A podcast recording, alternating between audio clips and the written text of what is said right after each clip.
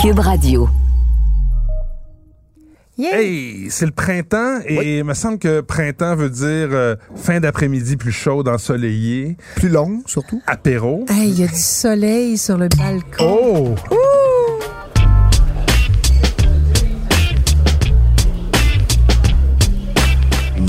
Méchant raisin. On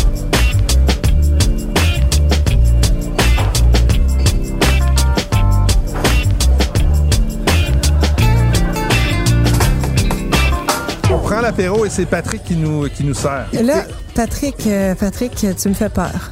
Ben, moi, je- j'ai j'ai redécouvert le spritz avec ce produit-là. Le Sprite? Le, non, Non, le, sp- le spritz. euh, spritz. Le spritz. Qu'on fait habituellement avec l'apérole, dans lequel, bon, on- en fait, on, on met du prosecco puis on met de l'apérole. On dit habituellement, mais c'est une... bon, f- moi, je vous avais, je suis pas un gars de mode. c'est une vieille- c'est une vieille mode, mais c'est la grosse mode Ben, depuis le- deux ans. C'est souvent l'apérole. Tu sais, quand on dit spritz, maintenant, c'est presque, c'est presque synonyme d'apérole spritz.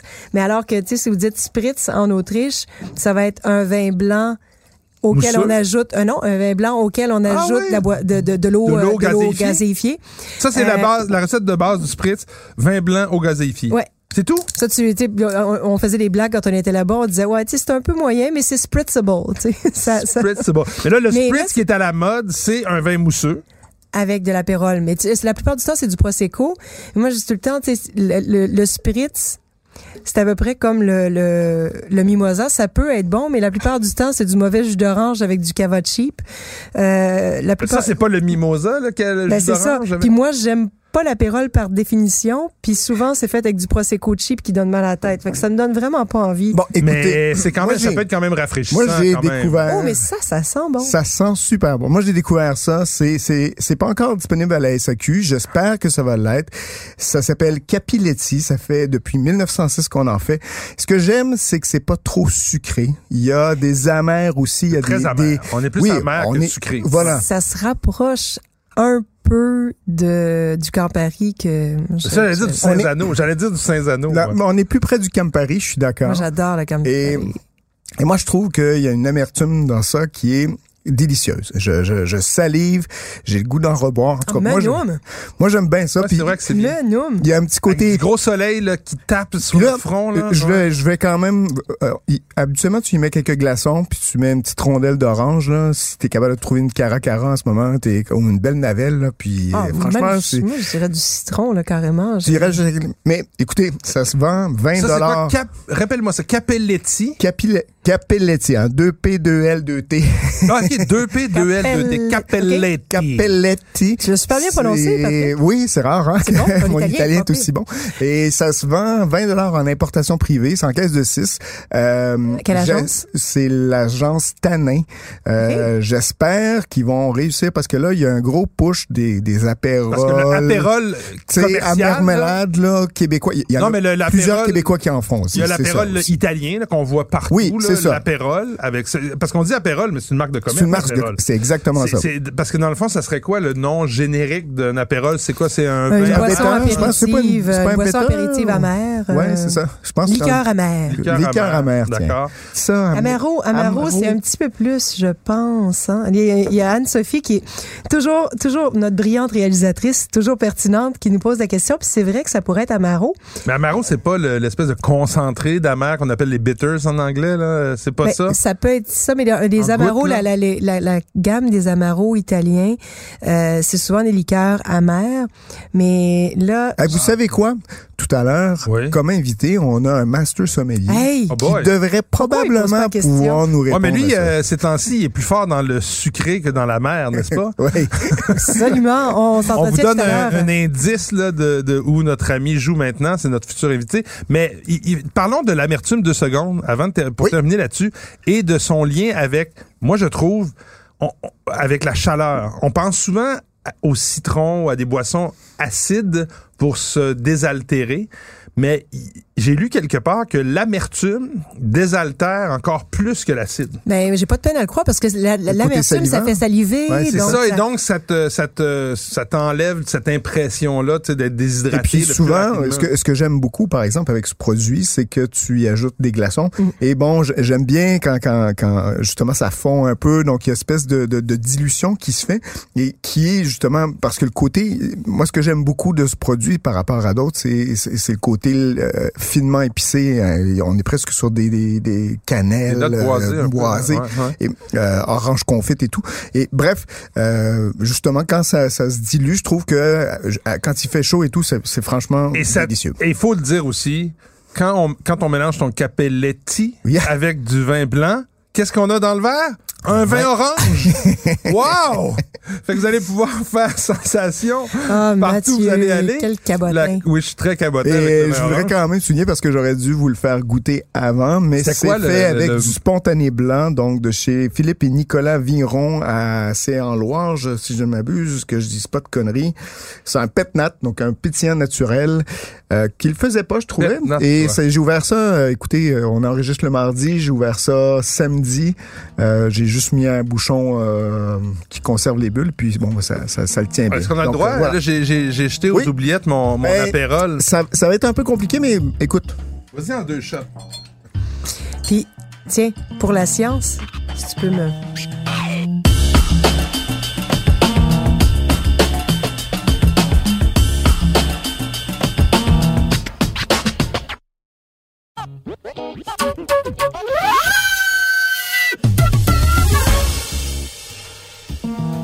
Là, on, goûte à. Comment tu l'as appelé tantôt? Le, Le spontané. spontané. donc Un pet nat. Spontané blanc, c'est la cuvée qui a ça. Euh, c'est bio. euh, c'est pas nature, mais fort bien Alors, fait. c'est pas un pet nat, c'est un pet tout court. Non, non, pet nat.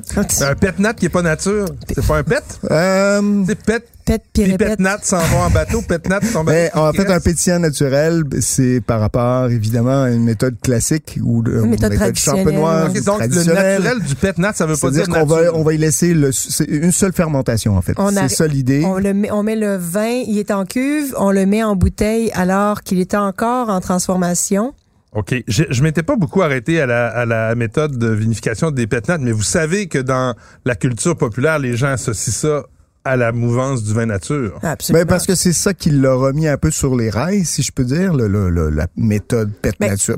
il y a Mais ça, pétillant- euh, en fait, c'est pétillant naturel. C'est surtout des producteurs de vin nature naturel Qui qui, en font. comme qui en font. Donc, Mais pas tu na- peux c'est un pet nat qui n'est pas tu nature. pourrais mettre, euh, tu peux, tu peux sulfiter. En fait, c'est une très bonne un façon d'avoir des, pour un vigneron, là, c'est une très bonne façon d'avoir des trésoreries très rapidement parce que t'as pas Oui. besoin d'attendre aussi longtemps que pour une méthode traditionnelle. C'est vrai. Puis avec la mode du nature, puis les gens qui sont prêts à payer des prix de fou pour des vins qui valent pas toujours ça, Et mais tu peux plutôt pas- que de vendre un pet nat moins cher qu'une méthode traditionnelle, vu que c'est à la mode, tu peux le vendre plus cher qu'une méthode voilà. traditionnelle. Mais, mais on s'entend, c'est bien, c'est super. euh, tu dis que tu l'as ouvert il y a deux jours? C'était éditeur. Euh, trois jours. Trois jours, Ouais. c'est quand même, ça a bien tenu la route. Ouais, ouais, ça ouais. reste que c'est pas très complexe, on s'entend. On fait le tour assez rapidement, là. C'est pas. euh, Mais celui-là, je dois avouer qu'il y en a tellement des, des à Des mon goût, des très ordinaires, aussi, des ça. là. Là, des fois, je me dis, mais coudon, tu sais, je- soit, soit je suis en train de devenir ma tante ou, mais je me dis, pourquoi je payerais 28 dollars pour s'appelle la sagesse, ça, ma chère. C'est ça. Pourquoi je paierais 28 dollars pour un pétanat quand il y a des super bons cava bio ben à 19 à la SAQ, tu sais? Euh, donc, c'est Loire, euh, c'est du 6 millions, du Loin de l'œil et du Mosaque. Donc, d'après moi, ça doit être fait dans le sud-ouest. Voilà, Mosaque, ouais, on est, on est Donc, c'est, dans le sud-ouest. Donc, c'est des producteurs de Loire qui font ça dans le sud-ouest. Euh, Puis spontané donc, blanc, euh, c'est, c'est 25 dollars 20. Je sais pas s'il va y en avoir d'autres à la SAQ, mais c'est, assez bien. Ben, à 25 20, puis là, évidemment, je viens comme de bâcher la, la, catégorie générale du pétnat, mais celui-là, me donnerait envie Ouais, de... c'est bien fait. Moi, je trouve ça Franchement, bien là, fait. je trouve ça très bien, puis c'est net, c'est bon, ça, la bulle est nat. agréable. T'as bien compris, c'est nat, pas net. Bon, Faut tout lui dire. C'est bien bon. Hey, moi, de toute façon, c'est pas compliqué. Hein. de toute façon, moi, si t'aimes pas ça, tu mets du capelletti. Capelletti! Good. On va y aller avec les Ouais. recommandations de la semaine et après, on ira faire notre entrevue avec euh, notre master sommelier. Qu'est-ce que vous en dites? je suis absolument d'accord. Bon, ben, on commence par toi vu que t'es d'accord.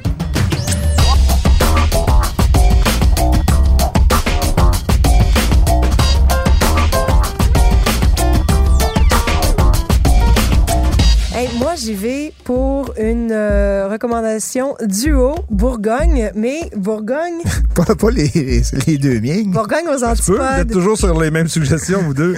Bourgogne aux presque louche. antipodes. Et là, j'ai pas, je dois avouer que j'ai pas regardé. Patrick, euh, Patrick est toujours très diligent et avant chaque émission, nous envoie ses recommandations pour être sûr qu'on n'ait pas de doublons. C'est le seul organisé dans la gang. Mais là, je, Ben, je, je- peut-être le seul je- qui je vais passe de temps montrer. Tu t'es pas, tu les as euh, pas vus? Mais non, c'est bon, je vais regarder. Mais non, c'est, c'est, écoute, Patrick, Sinon, ben, c'est bon, je vais me mes reprendre. excuses. Je, je parle pas d'une de tes recommandations de cette semaine, mais une de tes recommandations de la semaine dernière ou de il y a deux semaines. Juste parce que je l'ai ouvert. Tu as trouvé ça bon. Tu veux renchérir, dans le fond. Ce que tu veux, c'est renchérir. Non, mais je l'ai Tu veux ouvert. dire, Patrick, t'avais raison, c'est ça? fallait que je, fallait que je mange du crabe pour tu sais, faire des Oh! accords. Puis j'avais j'avais un échantillon de Patrick Pius, terroir Ah, de Chablis C'est beau, hein? 2019. Hey, sérieux? Il y a du vin. Oh! Mais lui, oh, Patrick, que faudra l'inviter un jour. Bon. On est d'accord, hein? Oui, avec, il, il un zozote un, jour. peu à la chablisienne, en plus. On s'en drôle. Ah, je j'ai jamais parlé, mais euh, écoute, euh, tu sais, les- si, on, si on dit qu'on peut connaître un vigneron en goûtant ses vins, euh, Patrick m'est tout de suite sympathique. Donc, euh, vraiment excellent, vraiment euh, À part, pur. à part le prix, je, je dois quand même dire que c'est un tantinet cher. Il pour- est quand même dans les plus chers producteurs de tout Chablis même. Donc euh, c'est Ouais. écoutez, c'est il, il- il doit Ouais, mais le ils doivent arriver, voilà, mais mais c'est quand même une qualité irréprochable. Ben, c'est donc surtout- tant mieux. Je dois avouer que c'est sûr que pour un générique, c'est pas un premier cru. Pour un générique, c'est plus cher payé, mais Ouais ouais, c'est bon. ben honnêtement, je vois des génériques à 28 dollars et j'en boirais pas un verre. Hmm. Là, je me serais baigné dans C'est cette bouteille-là. C'est rare. C'est rare les serais- Tu te Chablis. serais baigné dans Ah cette non, mais c'était bon, c'était bon.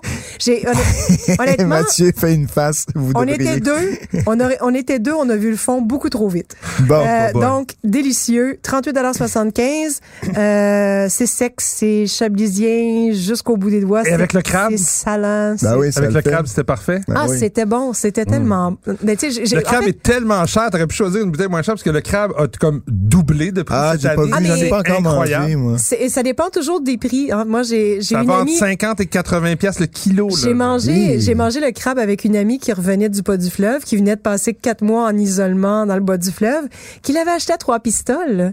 Et pour huit sections de crabe, ça nous a coûté, ça lui a coûté, c'est elle qui, c'est c'est elle qui, qui gâtait, Ouais, combien? ça lui a coûté le prix, je vais pas dire, bon, ça lui, a coûté- ça lui a coûté 80 quelques dollars, Pour 8 Ouais. qui est l'équivalent du prix de trois sections à Oh. Montréal. En ce moment, Ouais, oui. ouais. Mais même là-bas, ça a augmenté. J'ai parlé à des amis euh, sur la côte nord. Ça- le, le prix a augmenté partout. Ah oui. hein. Un peu à cause de. de- Apparemment, c'est en spécial cette semaine chez IGA. Ouais, ouais, donc il va passer de 80 à 60. 45. Hashtag faites vos recherches. Bon, Ben, merci pour euh, et ta deuxième Donc, suggestion. Ma deuxième de la suggestion. Donc là, on était à Chablis, tout au nord. On descend tout au sud, dans le Beaujolais.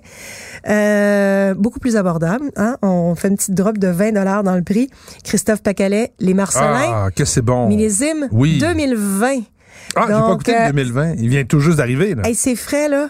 Oh, Wow. que c'est frais. Oh, que c'est Presque avant les rosés, c'est c'est quelque c'est quoi, hein? c'est 18 dollars, je pense. C'est hein? 18,25 Ah, de ouais. pur bonheur, tout jus. Ben, travaille L'année dernière, 19 Mm. 2019 était magnifique, ou en tout cas sup- c'est franchement surprenant. Mais dites-moi donc, on va en parler peut-être beaucoup dans les prochains épisodes, là, mais 2020, euh, comment c'était en général? En France? Je, je, je ne saurais pas. En France, Comme moi j'ai entendu c'est dire que c'était une généralement année bon. qui a été difficile au printemps, mais qui, a- qui s'est reprise Ça peut par pas être difficile, plus, plus difficile que ce moment. qu'en Ben, ce moment, ça fait pas deux années de suite qu'à Chablis, par contre, on a des. Ben par là, c'est- exemple, on ça gèle partout. Hein. Ouais, c'est terrible, C'est terrible en ce J'ai vu moment. des là. vidéos de, de, de vignerons Ah, en pleurs. Je sais pas si tu l'as vu sur les, les réseaux sociaux. Non, des- j'ai pas vu, mais. Il y, a, il y a une fille dans, dans, écoute, dans le sud, là. On parle pas du- dans le nord de, Mais ça dans le gelait- ça sud. gelait Ça en Corse. partout. Ça gelait en Corse. Écoute, Canarel, t'as- ils ont eu moins trois pendant trois nuits. C'est une vigneronne qui fait un blog avec son chum, un petit domaine. Elle se promène dans les villes Ah oui. en pleurs. Elle est pas capable de- d'expliquer. elle, elle essaie de retenir ses pleurs.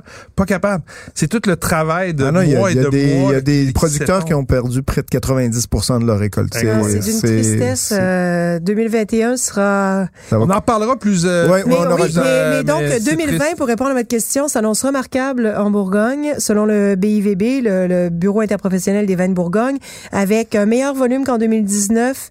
Euh, ce qui, d'habitude, meilleur volume veut dire peut-être des vins un peu moins concentrés. Mais après 2018-2019, on va pas s'en plaindre parce que 2018, c'était, c'était presque de la ouais. concentration digne de, selon les régions en Bourgogne. Il y a certains 2018 qui étaient presque aussi concentrés que des Syrah. Là. Donc voilà, 2020, remarquable. Alors, deuxième suggestion, on a- tu nous as parlé du, de Pacalais, de, de, de, de- c'est ça, Pacalais? Christophe Pacalet, Superbe. cuvée Beaujolais 2020, Combien? les Marcelins, 18. 18,25 Superbe. Et c'est Alors, pas certifié bio, mais Christophe Pacalet a pas mal l'habitude de travailler avec des raisins Avec très sains, donc euh, et- et, ouais, très peu c'est d'intervention. C'est le neveu de Marcel Lapierre, feu Marcel Lapierre. Avant de passer la parole à Patrick, j'y vais avec euh, ma suggestion de la semaine. Euh, c'est le fun, on a une belle euh, progression. Moi, je m'en vais à Bordeaux, donc on aura eu euh, la Bourgogne, le Beaujolais et puis euh, Saint-Émilion. Euh, le château Rigaud, donc Puy-Séguin, Saint-Émilion, 2018. Euh, une bouteille que je ne connaissais pas du tout. C'est la première fois que Ah oui? je... Non, je connaissais pas le Ah, château Rigaud. moi. goût- j'ai goûté tellement, tellement, tellement souvent. Bon ben bravo parce que moi j'ai trouvé ça très très bien à 25 dollars tout juste au- au-dessus du 25 dollars 25 dollars 5 euh, idéal pour les premières grillades sur le barbecue. Si vous avez des brochettes de bœuf avec des légumes grillés Euh, c'est un vin à dominante de merlot. Donc puisqu'on est à Saint-Émilion on est à 85% merlot 15% euh, cabernet franc. Euh, il y a beaucoup de, de, de matière une structure tannique qui est quand même assez euh, bien faite mais pas trop euh, pas trop envahissante. Donc le vin s'approche très très bien maintenant. Comme je disais avec des grillades de viande rouge sur le barbecue c'est comme idéal. Puis c'est bio. Donc une production euh, bio au château Rigaud. Alors si vous habitez euh, C'est rare, hein, ben, de- c'est de à plus en Bordeaux, plus de plus en plus, on en a parlé, Tant rappelle-toi, il y a quelques, vrai, il y a quelques épisodes, on en a parlé. Et euh, bref, la bouteille euh, se boit vraiment toute seule, ça se, Un petit ça se boit un petit glouglou très bien. Donc à 25,5 il y en a plusieurs, beaucoup dans les succursales euh, sélection euh, en ce moment. Bon, écoutez, moi j'y vais avec euh, deux pinots noirs. Euh, vous connaissez mon amour pour la Bourgogne, mais aussi pour les vins, euh, les pinots noirs de Santa Maria Valley. Donc, euh, je vous ai déjà parlé, on a déjà parlé avec euh, Nadia à plusieurs occasions du célèbre euh, euh, Bon Climat, la cunée Nox. euh, Cuvée Nox et cuvée Isabelle. voilà, deux, et, deux euh, grandes cuvées à, à- à- outre le, le prix. euh, Ouais, c'est ce que j'allais dire. ou Moi, la réputation que j'ai de ce domaine-là, c'est que c'est bon, mais c'est cher. C'est cher, c'est Ouais. 85 C'est et la, la bouteille est, est- est franchement trop lourde. C'est- C'est c'est une horreur. S'il vous plaît, faites quelque chose. Euh, C'est vrai, hein? ah, ça, pèse Est-ce que ça 1,5 c'est une de ces kilos, là. bouteilles-là qui, qui font couler comme de la cire? Non, même le- pas, même, pas, même pas, même pas. Mais bon, écoutez, c'est son village, si je peux l'appeler ainsi, c'est la, la, la petite cuvée, la petite cuvée, en, en- en- disons, euh, pas petite, parce qu'on est quand même à euh, 39,50 mais franchement, c'est du beau pinot, c'est du pinot, du pinot, du pinot qui charme. C'est, vous avez, vous avez cette impression de pinot euh, bourguignonne, mais en Attends, plus. là, fais, juste des, Pardon? fais juste définir Pinot parce que là avec les Mais avec nature, ce hein, c'est- c'est- c'est- ah, mais c'est pas nature du tout là. Non, c'est parce que pas arachide, c'est pas ça, c'est pas arachide. Pinot Grance. Pinot, Quand, pas quand, non? je parle de pinot, quand je dis ça Ah, pinot, ça c'est que ça goûte le pinot noir. Ok, ce pas côté peanut fruits rouges, français. Ouais, c'est plus griotte. Tu parles de griotte. griotte. Non, mais un vin voilà. qui pinote, c'est un vin qui sent le pinot. Oui, quand oui, même, je ouais. sais, sauf que maintenant, avec le côté Pinot, ça c'est souvent associé à... Oui, euh, des Mais parlons français, là. Oui, je parle de- pas d'arachide, je parle franchement de fruits, de- Pinot. d'éclat de fruits, de fraîcheur, euh, beaucoup de précision, de pureté, si je peux y aller jusque, euh, peux aller un jusque vrai là, bon dis-je. Pinot Noir avec qui se ce-. Voilà, Exact. avec un petit côté Une toujours- qualité, un qui pinote. Ouais, et avec Oui. oui, oui, absolument. Et avec ce côté un peu boisé, un peu enveloppé, euh, légèrement crémeux. qui a pas- pardon? Pas crémeux. pas, pas crémeux, non, non, ça reste quand même très droit, très bien défini, avec ce côté un petit peu vanille. Bref, c'est du bonbon. Good. Euh, vous allez beaucoup aimer ça. Et euh, écoutez, je peux pas vous, je peux pas passer sous silence les l'arrivée des domaines, l'arrivée des vins du domaine du Breuil Gential Ah oui. euh, à Ruilly. Euh, ce sont des vins qui ont longtemps été seulement disponibles en, en importation privée Privé. auprès de maîtres de chais qui aujourd'hui euh, débarquent à la SAQ. On aura euh, pas loin de huit cuvées différentes. Est-ce qu'il faut Donc, faire euh, la file pour aller s'en procurer? non, c'est il y a des bonnes disponibilités. Donc euh, un domaine qui a travaillé longtemps en bio, euh, biodynamie, qui a été touché par euh, des épisodes de gel puis de maladies de vigne. Donc il a décidé de revenir à, une- un équilibre, à, disons, à- un- un- je dirais une Culture raisonnée. Raisonnée, voilà, euh, qui a pas perdu quand même ses bases. Et donc, celui dont je vous propose, euh, c'est le Ruy. J'ai parlé du Bourgogne-Elgoté sur le blog. Je vais parler du Passe-tout-grain dans le journal ce samedi.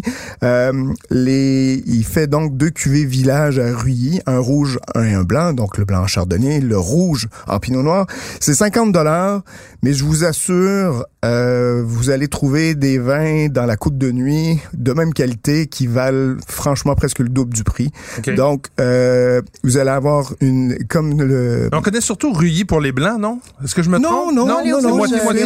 moitié, ouais, ouais, moitié, super belle qualité. OK. Donc voilà, et ça peut vieillir super bien. Un, un boisé peut-être un peu appuyé pour le moment. Donc OK. laisse- franchement, euh, oubliez ça de trois Ben, à ans. 50 ans, à 50 dollars, on peut laisser ça dans Ah les oui, oui, vous allez avoir immensément de plaisir. Ouais, voilà. Super. Ben, écoutez, de ce pas, les amis, on va aller rejoindre notre invité de la semaine. Qui est fin prêt à recevoir notre appel. Super.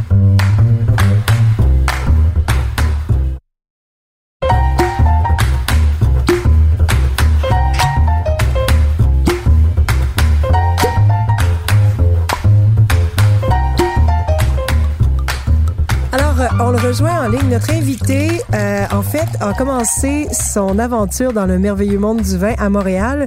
L'aventure s'est poursuivie à Londres, à New York, en passant par Sydney. Ça a été, euh, en fait, c'est- l'un de nos très rares, nos rarissimes Masters sommeliers québécois. Mais aujourd'hui, pouvoir parler avec lui de sa dernière aventure, qui est plutôt euh, dans l'érable que dans le vin. Donc, euh, on rejoint Pierre-Alexis Soulière, euh, qui nous parle peut-être en direct de son érablière. Pierre-Alexis, bonsoir. Bonsoir Nadia, comment ça va? Ben, ça va bien, toi? Super bien. Un beau printemps comme on les aime. Écoute, euh, Pierre-Alexis, euh, cette idée que d'aller faire du sirop d'érable, ça t'est venu comment euh, avant de parler peut-être de la récolte que tu viens de, de, de, faire bouillir?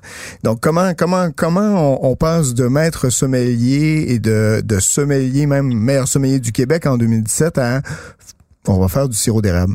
Ben, vous savez, moi, dans ma famille, il y a cinq générations de, de sucriers. On fait du, du sucre d'érable avant de faire du sirop d'érable depuis cinq générations. C'est la même chose au niveau de ma belle famille, de mon épouse, et puis c'est la même chose au niveau de mon partner en affaires. Donc, c'est le sucre avant même le sirop. Ben, historiquement, on vendait des sucres, euh, des pains de sucre du pays aux gens de la ville avant de, de faire du sirop d'érable. La révolution du sirop d'érable, c'est les années 20 quand on s'aperçoit qu'à 66% de sucre, le sirop d'érable est stable. Il ne moisit pas, il ne cristallise pas. Mais historiquement, le sirop d'érable est transformé en sucre. Quelque chose qui Cinq coule générations. presque dans... euh, le sirop d'érable coule dans tes veines, on peut dire ça? Oui, ben nous, pour nous, c'est identitaire avant d'être euh, professionnel. Vous savez, moi, la- ma carrière dans le monde du vin, je l'ai bâtie de A à Z. Mais l'histoire du sirop d'érable, ça fait cinq générations, donc je- j'en ai hérité plus que je l'ai choisi. Donc, tu as hérité de la, ben, ou en tout cas, tu travailles, j'imagine, sur la terre de tes ancêtres ou de, ta famille, c'est ça? Et, et donc, tu t'es mis à faire du sirop d'érable et, et, et pour l'avoir vu, même goûté, ou, euh, ben, pour l'avoir vu sur les réseaux sociaux, y a, y a, tu t'es mis à, je pense, à, en quête de, de faire un sirop qui euh, s'inscrit comme étant un sirop de pas de grande, pas de haute qualité, mais de- spécifique ou je dirais, mettons, euh, avec une identité euh, certaine. Peux-tu nous parler de cette démarche?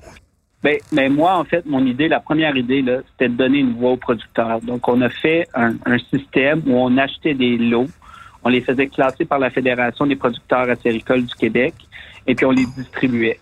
Mais c'est certain que dans cette démarche-là, on voulait aussi produire notre propre produit. Et puis, lorsque je l'ai fait sur euh, l'érablière de mon oncle la première année, ben en fait, on n'avait pas d'électricité ni d'eau courante. Pour des raisons familiales, mon oncle a dû vendre sa terre. Aujourd'hui, on est sur l'érablière probablement la plus historique du Québec, s'appelle la sucrerie du curé de Saint-Pierre-Baptiste. On fait la même chose. Aucune Ah, ouais. électricité, aucune eau courante. On jardine la forêt et puis on arrive à produire un produit, je pense, qui est d'une très haute qualité sans aucune technologie. C'était ça le challenge. en fait. Pourquoi tu dis que c'est la, la, l'érablière la plus historique au Québec? Ben, si vous regardez, par exemple, les festivals euh, au Québec, le festival le plus vieux, c'est le Carnaval d'hiver de Québec, qui date de 52, je crois. Et le deuxième plus vieux festival au Québec, c'est le Festival des sucres de Saint-Pierre-Baptiste, qui est né en 58. C'est Ah un bon? partenariat entre un barbier et le curé du village pour euh, s'assurer que l'Église debout et puis euh, assurer à faire des, des, revenus pour la fabrique. Et puis cette partie de sucre-là, ce qu'on appelle la fête à la tire, ben c'est un peu comme la polée, c'est la fête des ah, Une fois que tout le monde est ramassé, ils vont fêter, célébrer, chanter, danser. Et puis aujourd'hui, il y a plus de, de 5000 personnes qui se présentent. Est-ce que, tu, est-ce que tu Est-ce que tu dégustes du sirop d'érable comme on déguste euh, des morceaux à la polée ou? Non, nous, en fait, le sirop d'érable, on le mange, on ne déguste pas. OK, OK, OK. c'est bien ça. Ça, j'aime ça, moi. Hey, j'ai une question pour toi, vu que justement, tu as quand même gravi les échelons dans le milieu du vin jusqu'à des sommets assez, euh, je dirais, gastronomiques, là, où on est entouré de...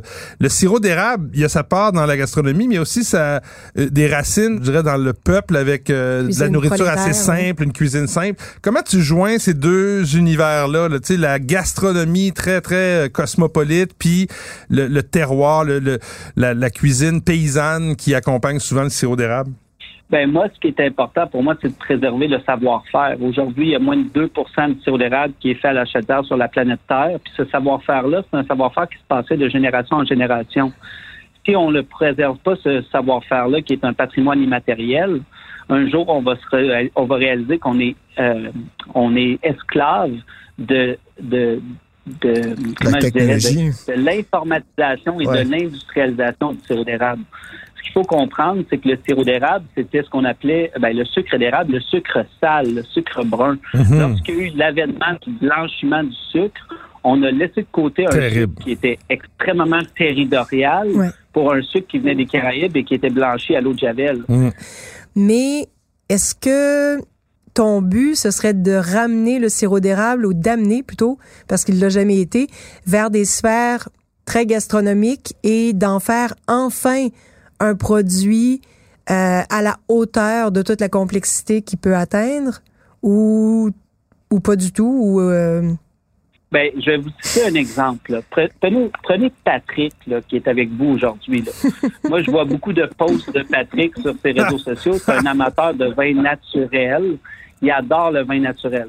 Moi, tout ce que je veux, là, c'est donner l'opportunité à n'importe quel citadin dans la province de Québec de goûter au goût du sirop d'habitant que moi, avec que j'ai eu la chance de grandir avec.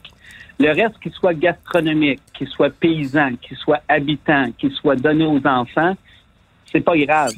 Chaque industrie, dans le monde du vin ou dans le monde du sirop d'érable, a dû vivre au travers de l'exportation pour injecter des fonds importants dans son industrie.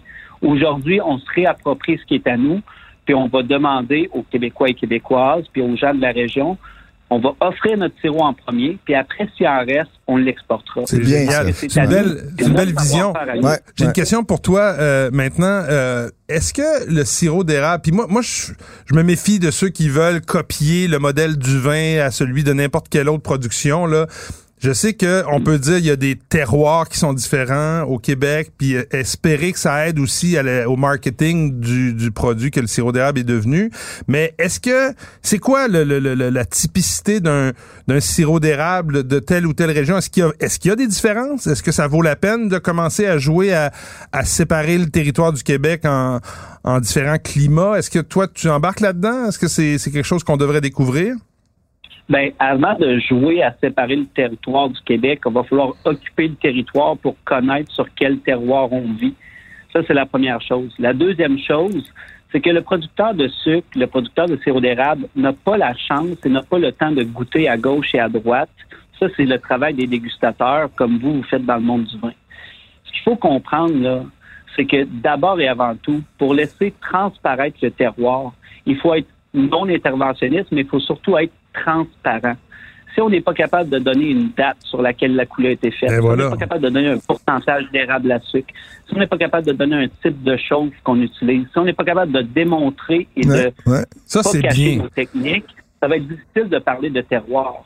Maintenant, avant de parler de terroir, il faudrait parler de goût et de bon sens. Puis après ça, on étudiera les différentes Mais la question est intéressante parce que en ce moment, puis moi, euh, j'ai comment dire goûté à des sirops d'érable depuis que je suis né, comme tous les Québécois. Là, puis la seule différence qu'on voit, c'est sur les cannes, c'est écrit euh, pâle ou euh, comment? A, B, C, clair, D. clair, extra clair, Ouais, euh, ça, médium quatre- quatre ou, catégories, là, ce ou- qu'on me ou disait. foncé. Ouais. Mais ça, c'est dû, j'imagine, à plein de facteurs qui sont pas nécessairement liés au terroir. Il y a la question, tu l'as dit tantôt, de la date de coulée. Après ça, la méthode de, de- Du qu'on va utiliser pour bouillir le, le, le- le- l'eau d'érable. Est-ce que, est-ce que toi, tu milites pour qu'on ait sur les cannes plutôt que toujours la même image du, l'image un petit peu euh, champêtre là, de- d'une vieille carrosse avec par des chevaux. Est-ce qu'on devrait avoir là-dessus toutes les indications qui nous permettraient de savoir qu'est-ce qu'on a dans les mains? Pas nécessairement, parce que le consommateur n'a pas d'intérêt pour ça. Ce qui est important, c'est que historiquement, dans le monde du vin, les consommateurs achetaient directement au domaine.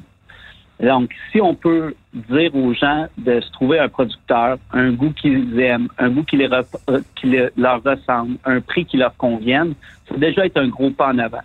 S'ils sont capables d'avoir une discussion avec leur producteur, ben, le producteur devrait être assez transparent pour dire la vérité.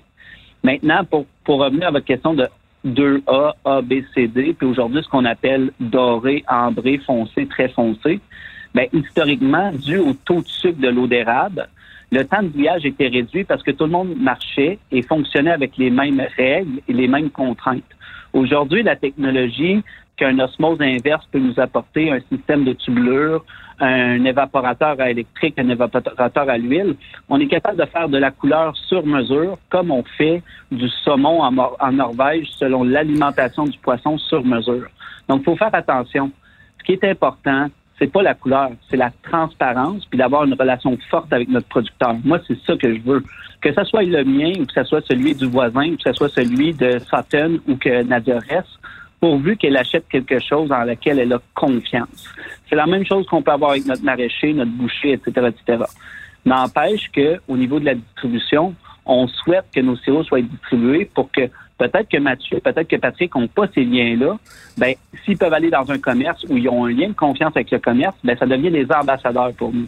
Écoute, euh, je parlais avec Marcel, je t'en ai déjà parlé, c'est un, un sucrier ou un, un- en fait, Un il sériculteur. est, euh, sériculteur qui est dans euh, dans le coin de, de Sherbrooke en fait, dans dans le canton de l'Est et euh, il travaille un peu comme toi avec euh, pas d'électricité, pas d'eau, euh, pas- je veux dire c'est vraiment très archaïque.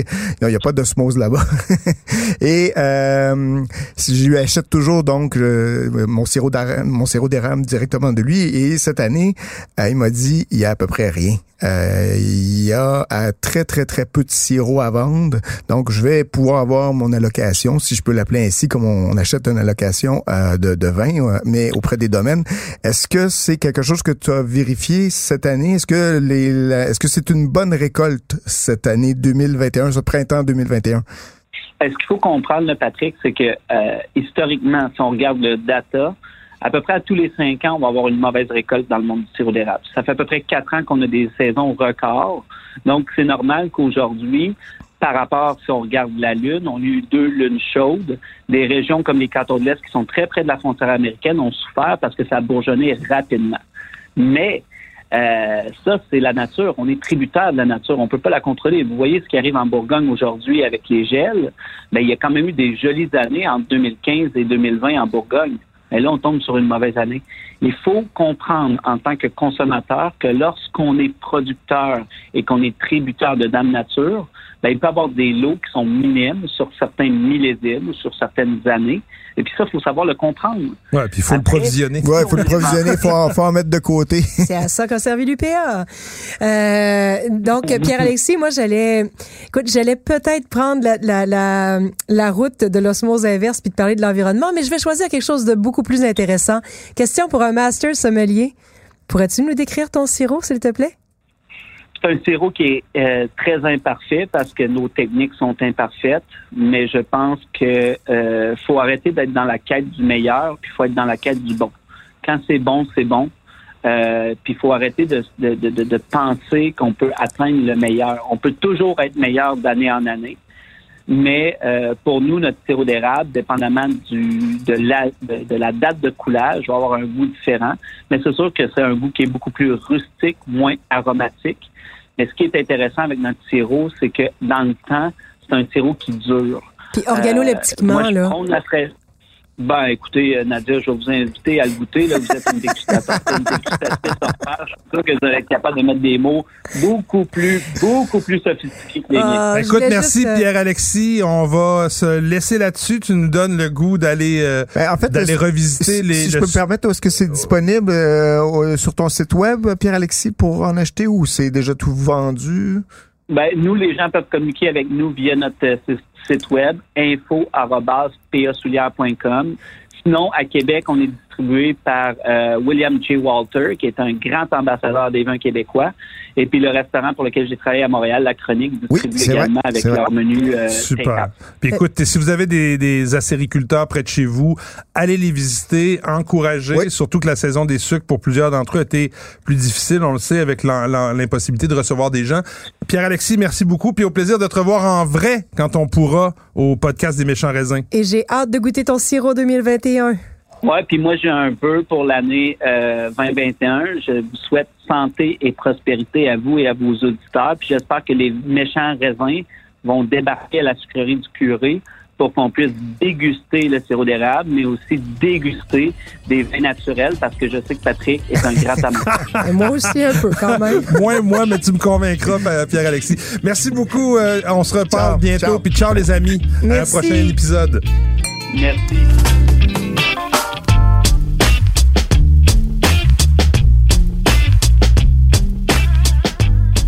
Ce balado des méchants raisins vous est servi par Mathieu Turbide, Nadia Fournier et Patrick Daisy.